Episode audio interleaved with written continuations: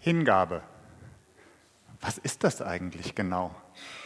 Was genau ist eigentlich Hingabe? Das ist die Frage, die ich mir so in der Vorbereitung angefangen habe zu stellen. Hingabe kenne ich aus dem Sport. Man bereitet sich mit voller Hingabe auf irgendein sportliches Event vor. Oder Hingabe. Man kann auch Hingabe zu einer geliebten Person empfinden. Und dann habe ich mir überlegt, oder da habe ich gedacht, du musst für dich so ein bisschen so eine Definition dafür bekommen. Was heißt eigentlich Hingabe? Und ich habe es nach ein bisschen Recherche so für mich interpretiert, dass Hingabe bedeutet, dass man alles dafür gibt, dass etwas Bestimmtes passiert, eintritt, oder man vielleicht auch einen bestimmten jetzt mit voller Hingabe dafür, dass ich einen Triathlon schaffe.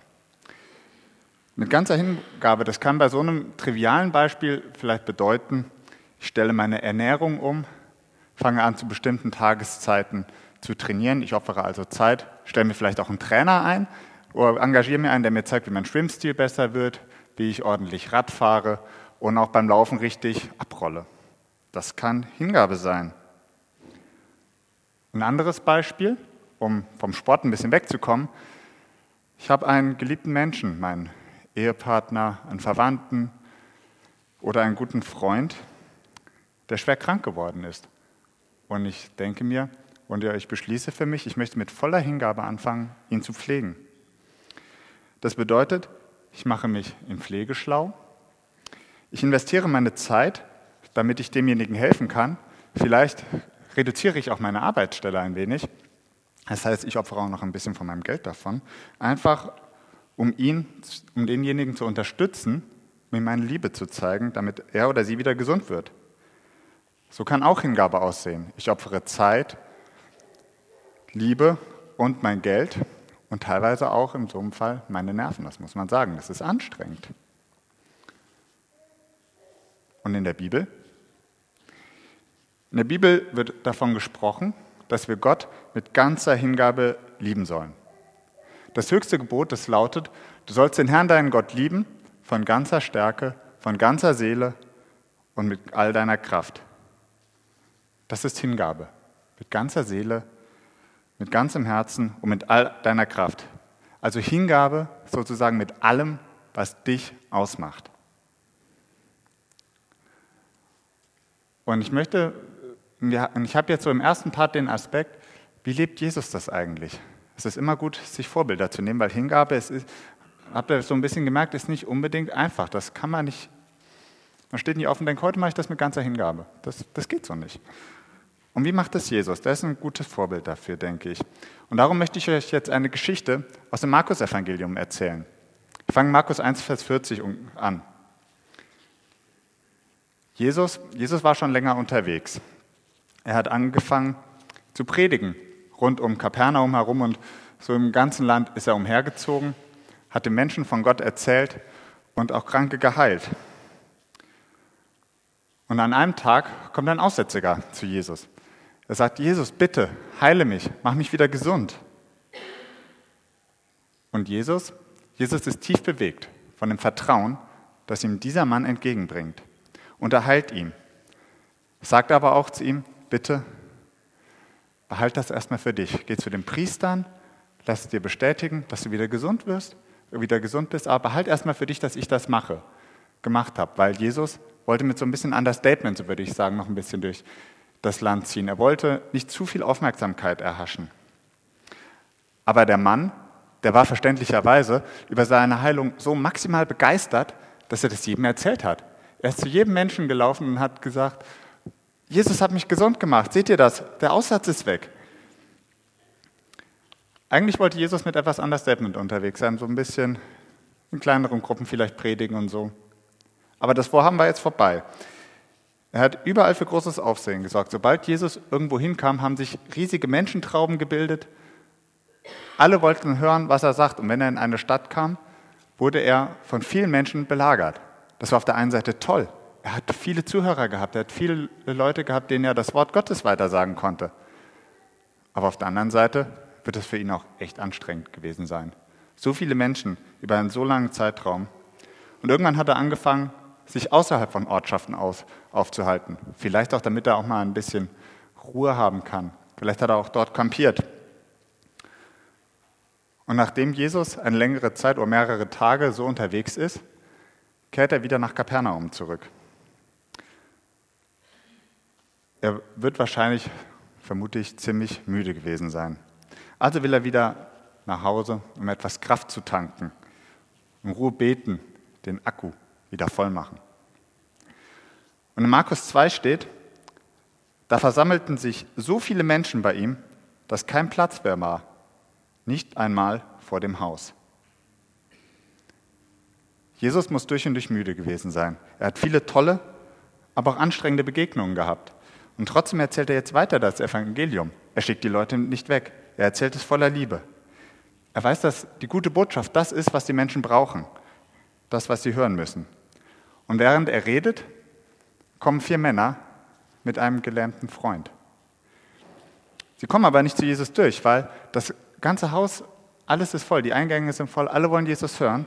Und sie überlegen sich, wie kriegen wir jetzt unseren Freund zu Jesus, unseren gelähmten Freund?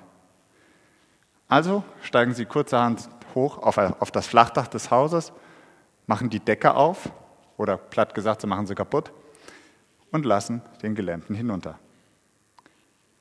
Stellt euch vor, ihr seid gerade von einer langen Reise nach Hause gekommen, vielleicht von einer Geschäftsreise, und ihr seid richtig schön müde und denkt, ach mal ein bisschen Pause. Und dann ist euer, euer Haus von einer großen Menschenmenge umlagert und irgendjemand hört ihr auf einmal, wie er auf eurem Dach rumtapst und das Dach kaputt macht. Und Jesus, der wird vermutlich nach oben gesehen haben, gedacht haben, mein Dach.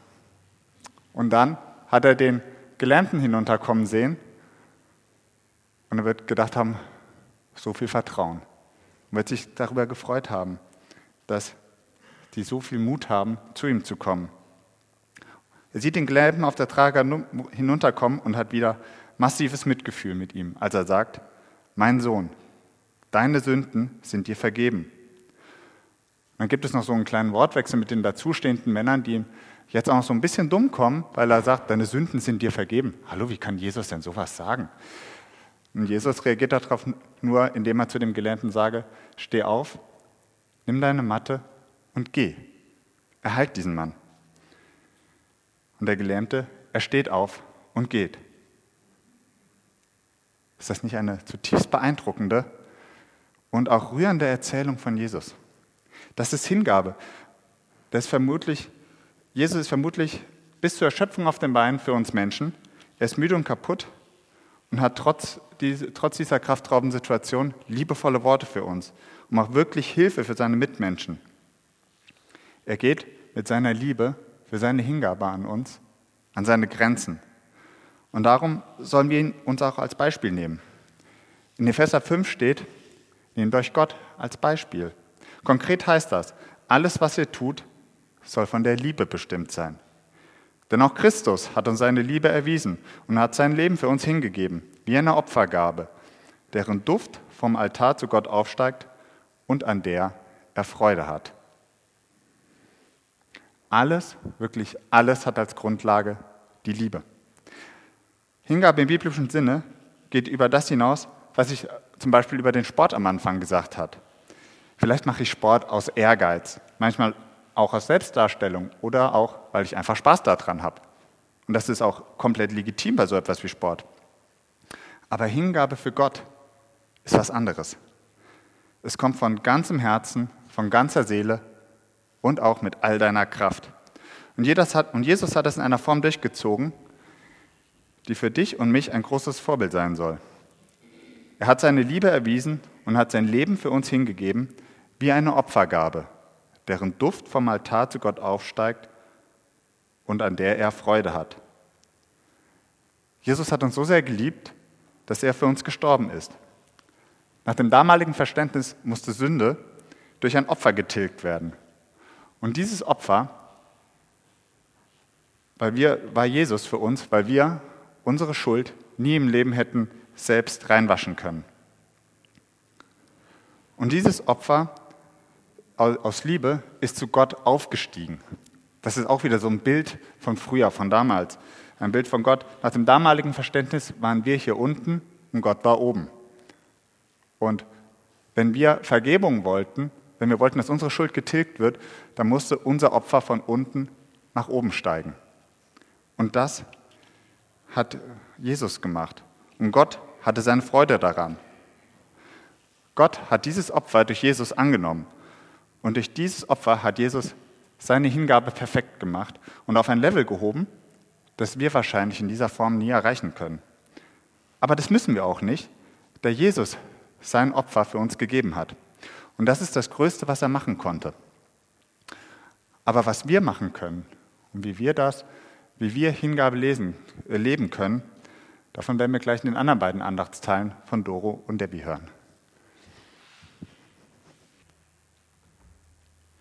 Freue mich auch, dass du da bist, Cynthia, dass du ähm, diesen mutigen Schritt zur Verbindlichkeit heute gegangen bist. Und ich finde, Cynthia ist ähm, auch ein ganz großes Vorbild darin, dass sie eben nicht bis heute gewartet hat, ähm, dass sie ihre Gaben hier in den Dienst der Gemeinde stellt. Und sie hat, ihr habt es eben gesagt, in ganz vielen Bereichen haben wir da schon dich erlebt. Und ähm, ein Bereich passt total gut zu meinem Thema heute. Du hast hier auch schon ganz oft im Lobpreis mitgedient. Du hast eine wundervolle Stimme von Gott äh, geschenkt bekommen, mit der du die Gemeinde mit deinem Team in den Lobpreis leitest. Und das ist mein Thema heute, Hingabe mit dem Mund.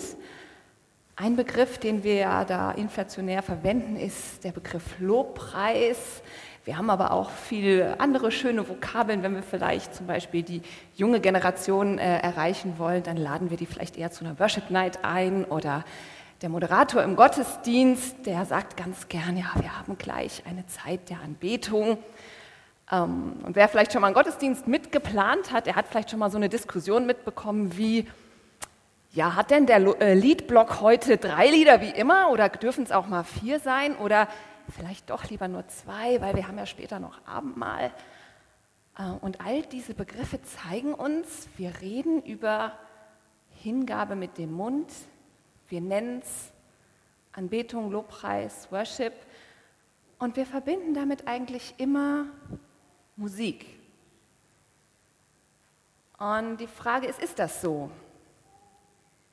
Wenn wir Gott anbeten, hat das immer mit Musik zu tun? Was ist denn dann vielleicht mit jemandem, der die Lieder nicht mag, die wir heute gesungen haben? Oder sie nicht kennt? Oder der meint, ich kann gar nicht schön singen?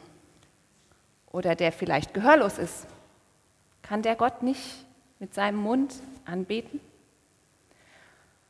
Und ich möchte gerne dieses Thema, was für mich ein totales Herzensthema ist, ein bisschen anschauen mit Hilfe von zwei Bibelstellen. Die erste steht in Matthäus 14.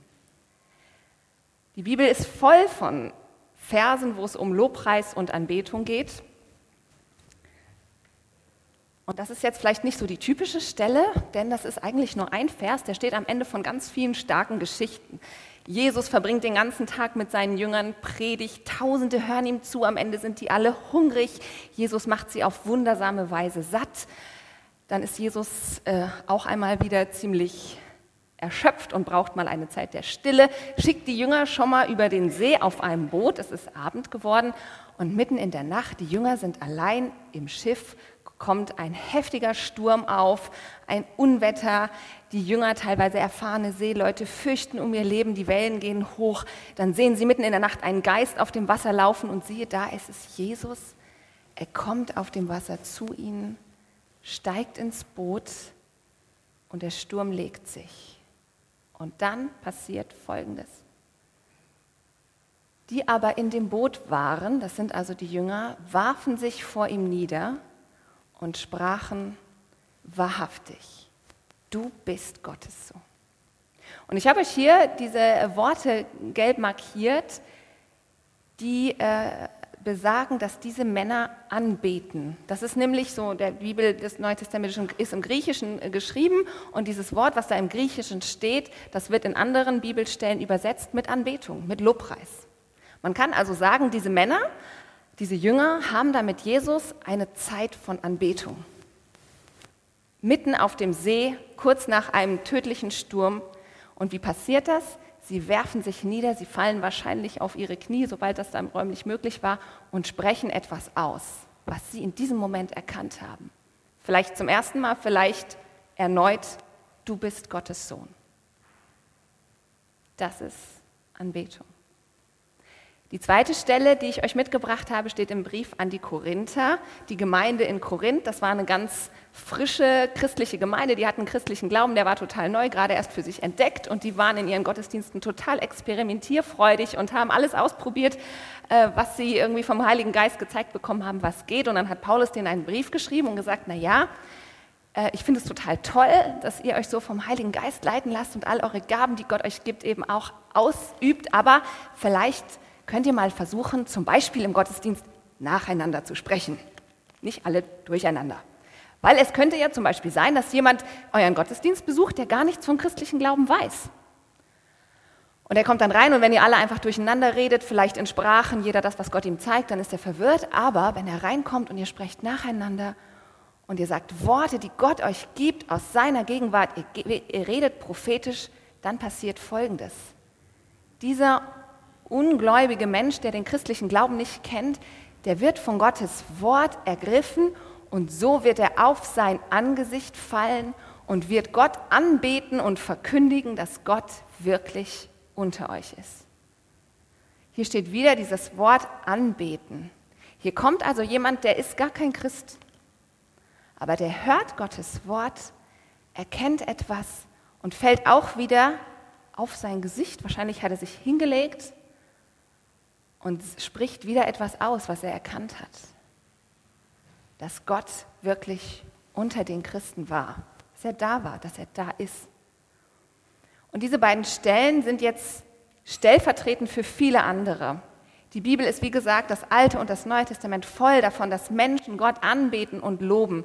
Aber diese beiden Stellen habe ich rausgesucht, weil sie für mich einige Dinge total verdeutlichen, die zwangsweise immer mit Anbetung oder Lobpreis zu tun haben.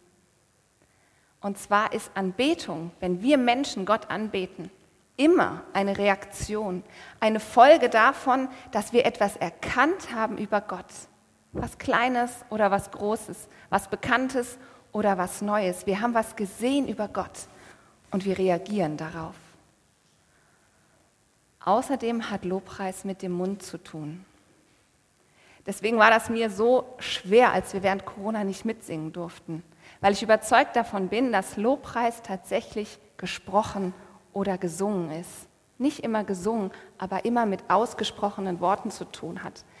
Die Menschen, die Gott anbeten, sagen etwas, was wahr ist. Sie loben Gott für das, was er tut und das, was er ist. Und der dritte Punkt ist der, der jetzt in diesen beiden Stellen auftauchte und der auch immer wieder auftaucht, ist diese ehrfürchtige Haltung. Die drückt sich auch in diesen Worten aus, die im Urtext immer stehen. Die haben immer was mit Niederfallen zu tun, was mit Huldigen, Ehrerbietung erweisen. Und ich möchte euch beruhigen, es kommt auch in der Bibel ganz oft vor, dass Menschen das mit Musik tun aber nicht immer. Auf dem Boot war keine Musik. Und natürlich ist es total hilfreich, wenn Lobpreis geplant oder geleitet wird.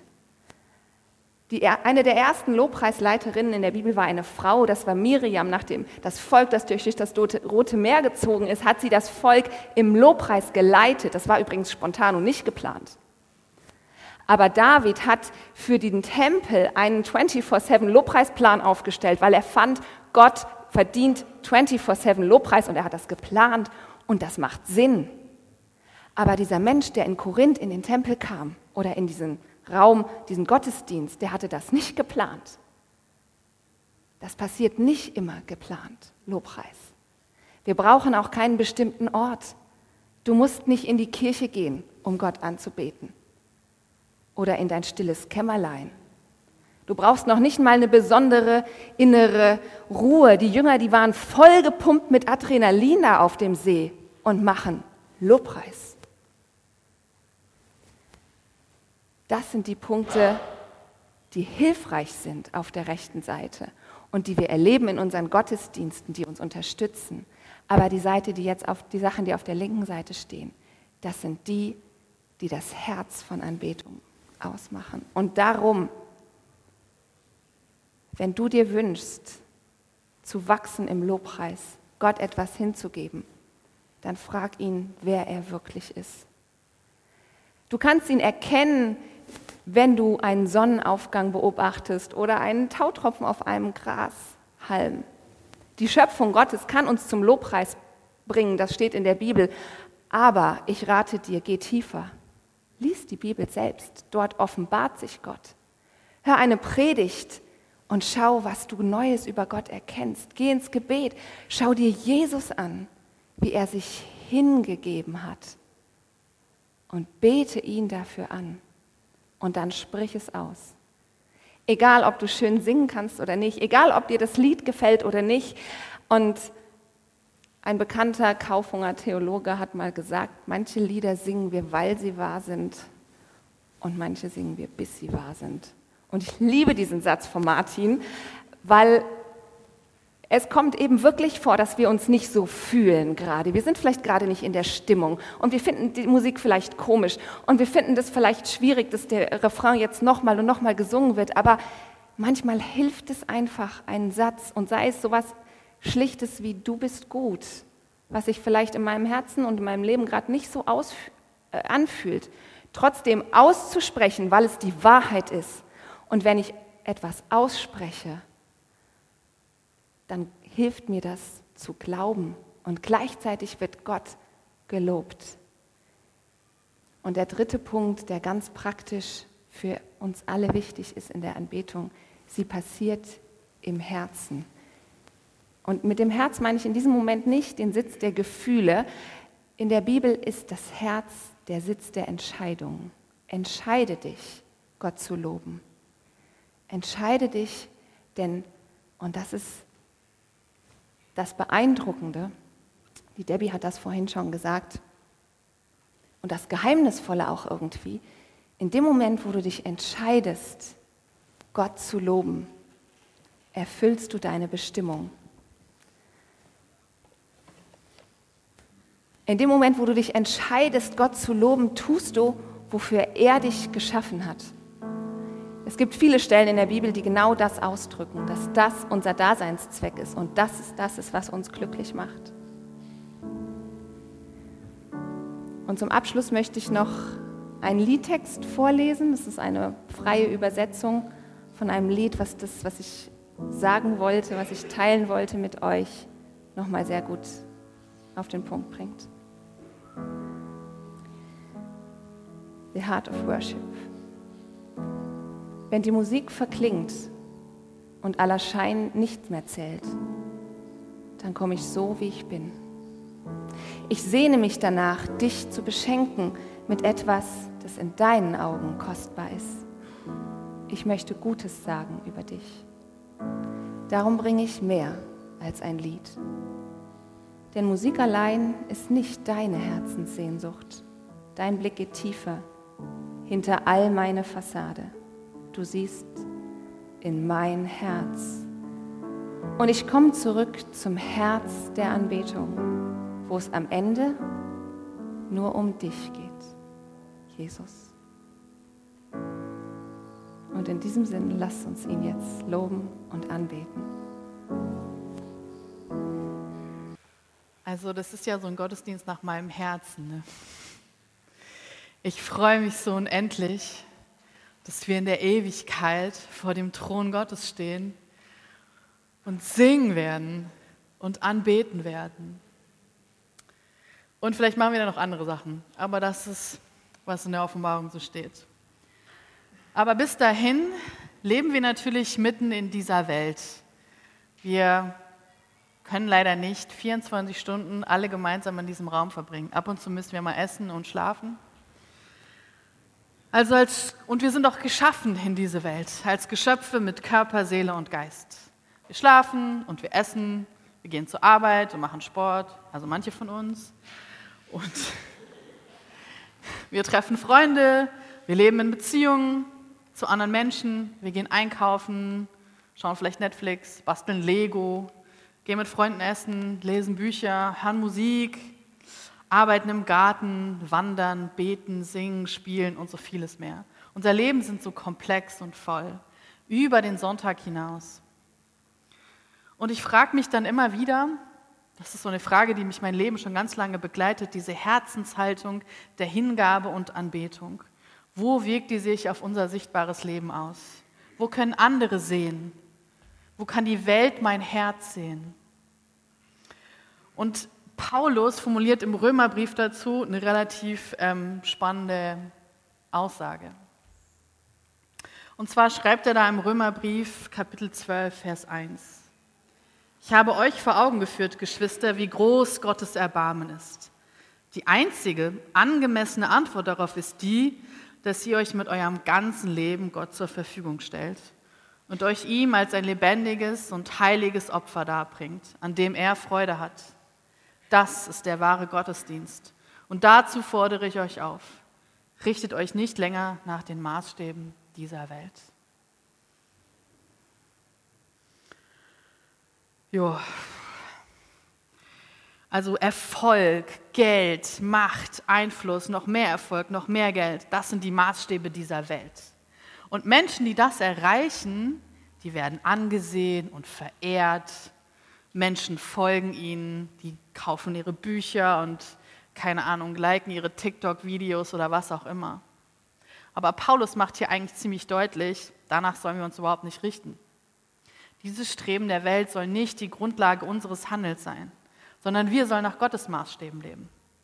Ich finde das aber oft überhaupt nicht so einfach, denn um in dieser Welt zu überleben, brauchen wir irgendwie einen Job, um Geld zu verdienen, weil wir dann Miete und Essen kaufen müssen, es sei denn, wir leben als Selbstversorger irgendwo, ja. Yeah. Aber, aber selbst dann willst du wahrscheinlich trotzdem noch Internet und Strom und da, naja, also wenn du eine Solaranlage hast, also ich weiß nicht, man kann ja schon autark leben, aber trotzdem, also ne, die meisten von uns leben in, in der Gesellschaft, in der wir sie konstruiert haben und dafür brauchen wir irgendwie Geld.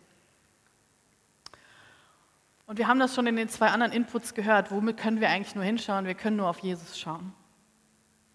Jesus, der sich selbst hingegeben hat. Und nur im Blick auf ihn können wir eigentlich leben, sehen, was bedeutet Hingabe mit dem ganzen Leben. Micha hat es eigentlich schon ausgeführt. Und dieses mein ganzes Leben ein Gottesdienst, was bedeutet das? Mich hat es besonders stark beschäftigt, so am Ende meines Studiums, als ich immer wieder darüber nachgedacht habe, was mache ich denn jetzt? Also kurzer Einschub dazu, warum das so eine offene Frage war. Also ich habe Germanistik und Anglistik, Amerikanistik auf Magister studiert. Das ist ein Top-Studium. Ich ähm, bin irgendwie dann Experte geworden für mittelalterliche Minnedichtung. Ich kann euch was zu Shakespeare erzählen, zu Sprachentwicklung. Also viele tolle Sachen. Aber damit hat man so keine Berufsausbildung im klassischen Sinne, also man kann alles und auch nichts hinterher machen. Es gibt Leute, die ein Taxi fahren. Ähm, das hatte ich nicht so Bock drauf. Und dann habe ich mir immer diese Frage gestellt, jetzt hast du dieses Studium und ich wusste auch, Gott hatte mich hierher geführt, wie geht es jetzt weiter? Und ähm, wo soll ich hingehen? Wo soll ich arbeiten? Wo will Gott mich haben? Vorwarnung, ist eine gefährliche Frage, weil Gott antwortet dann irgendwann. Und die Folge war, dass ich nach meinem Studium fünf Jahre ins Ausland gegangen mit christliche Fachkräfte international, jetzt Coworkers. Und hab, war ein Jahr in Guinea und vier Jahre in Asien.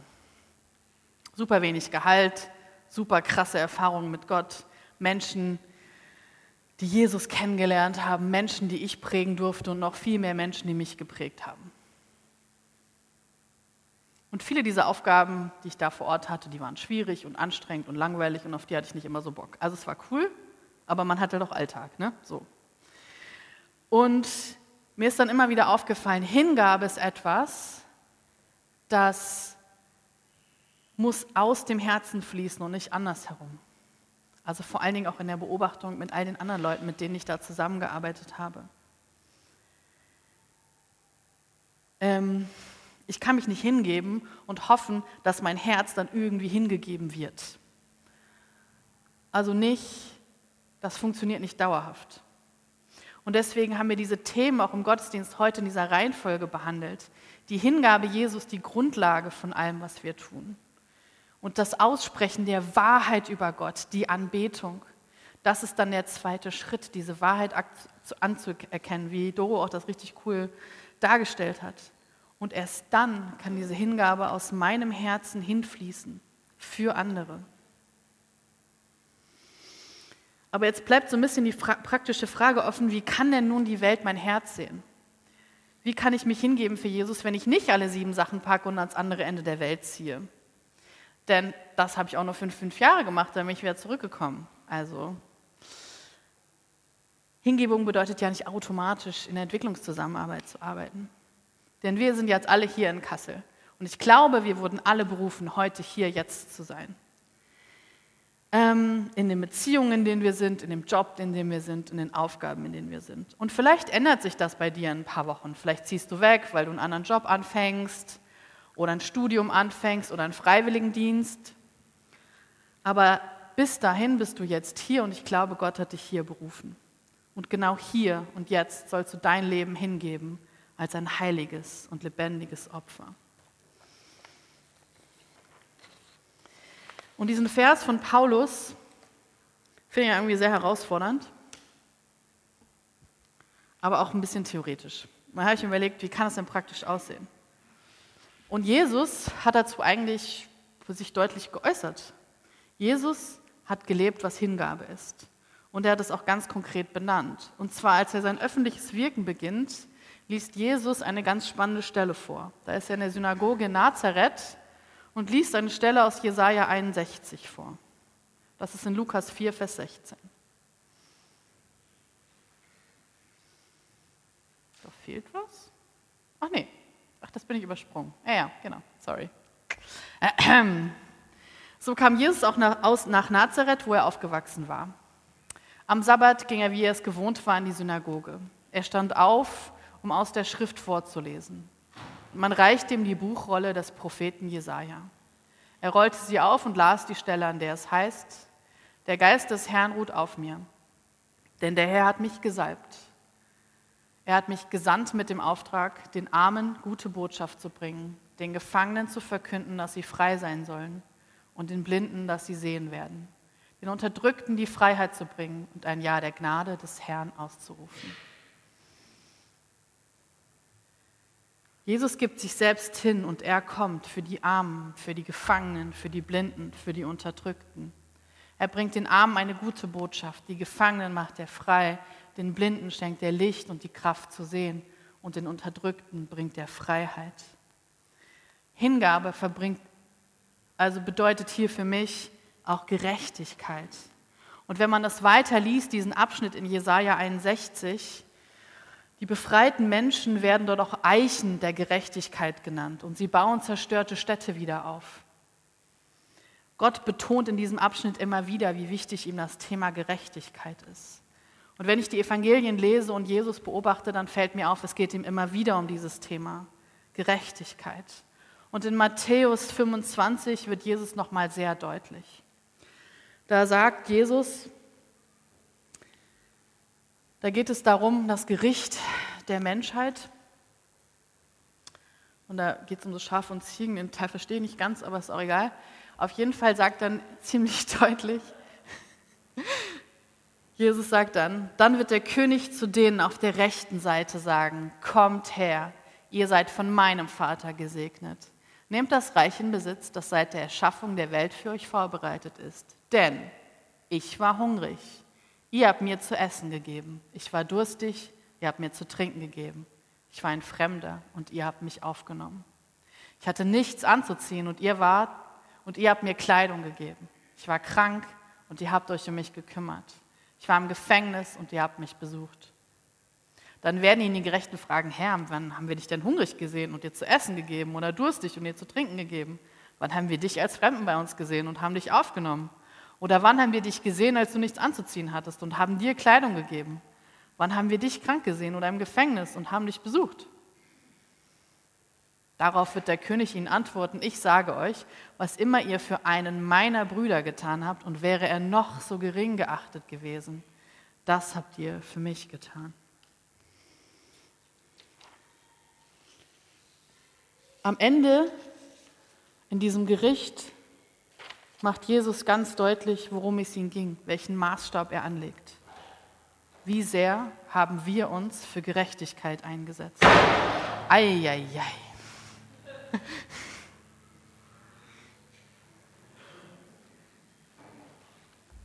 Jesus wird hier ganz praktisch. Und er verurteilt auch diejenigen in dieser Matthäusstelle, die das eben nicht tun. Die in dem Geringen nicht begegnet sind. Armen gute Botschaft geben, Gefangene befreien, Blinden Licht geben, Unterdrückten Freiheit geben, Hungrigen Essen geben, Durstigen Trinken geben, Fremde aufnehmen, mittellose Kleidung geben, Krank umsorgen, Gefangene besuchen. Wenn ich an unsere Gemeinde denke und was, was viele von uns tun, dann würde ich sagen, ja, ich sehe das im Leben von ganz vielen Menschen. Diese Sehnsucht, diese Hingabe, diesen Wunsch nach Gerechtigkeit. Aber ich frage mich auch immer wieder, wie sieht es in meinem Alltag aus? Wie begegne ich den Menschen im Büro oder im Bus, im Supermarkt? Wie begegne ich den Menschen, die direkt vor mir stehen? Aber zum Beispiel auch, wie gebe ich mein Geld aus? Setze ich mich damit auch für Gerechtigkeit ein? Es gibt da viele Möglichkeiten. Zum Beispiel, wenn man sich mit dem Anbau von Kakao auseinandersetzt, dann ist es echt krass, dass es irgendwie fast keine Schokolade gibt, die nicht mit Sklavenarbeit hergestellt wird.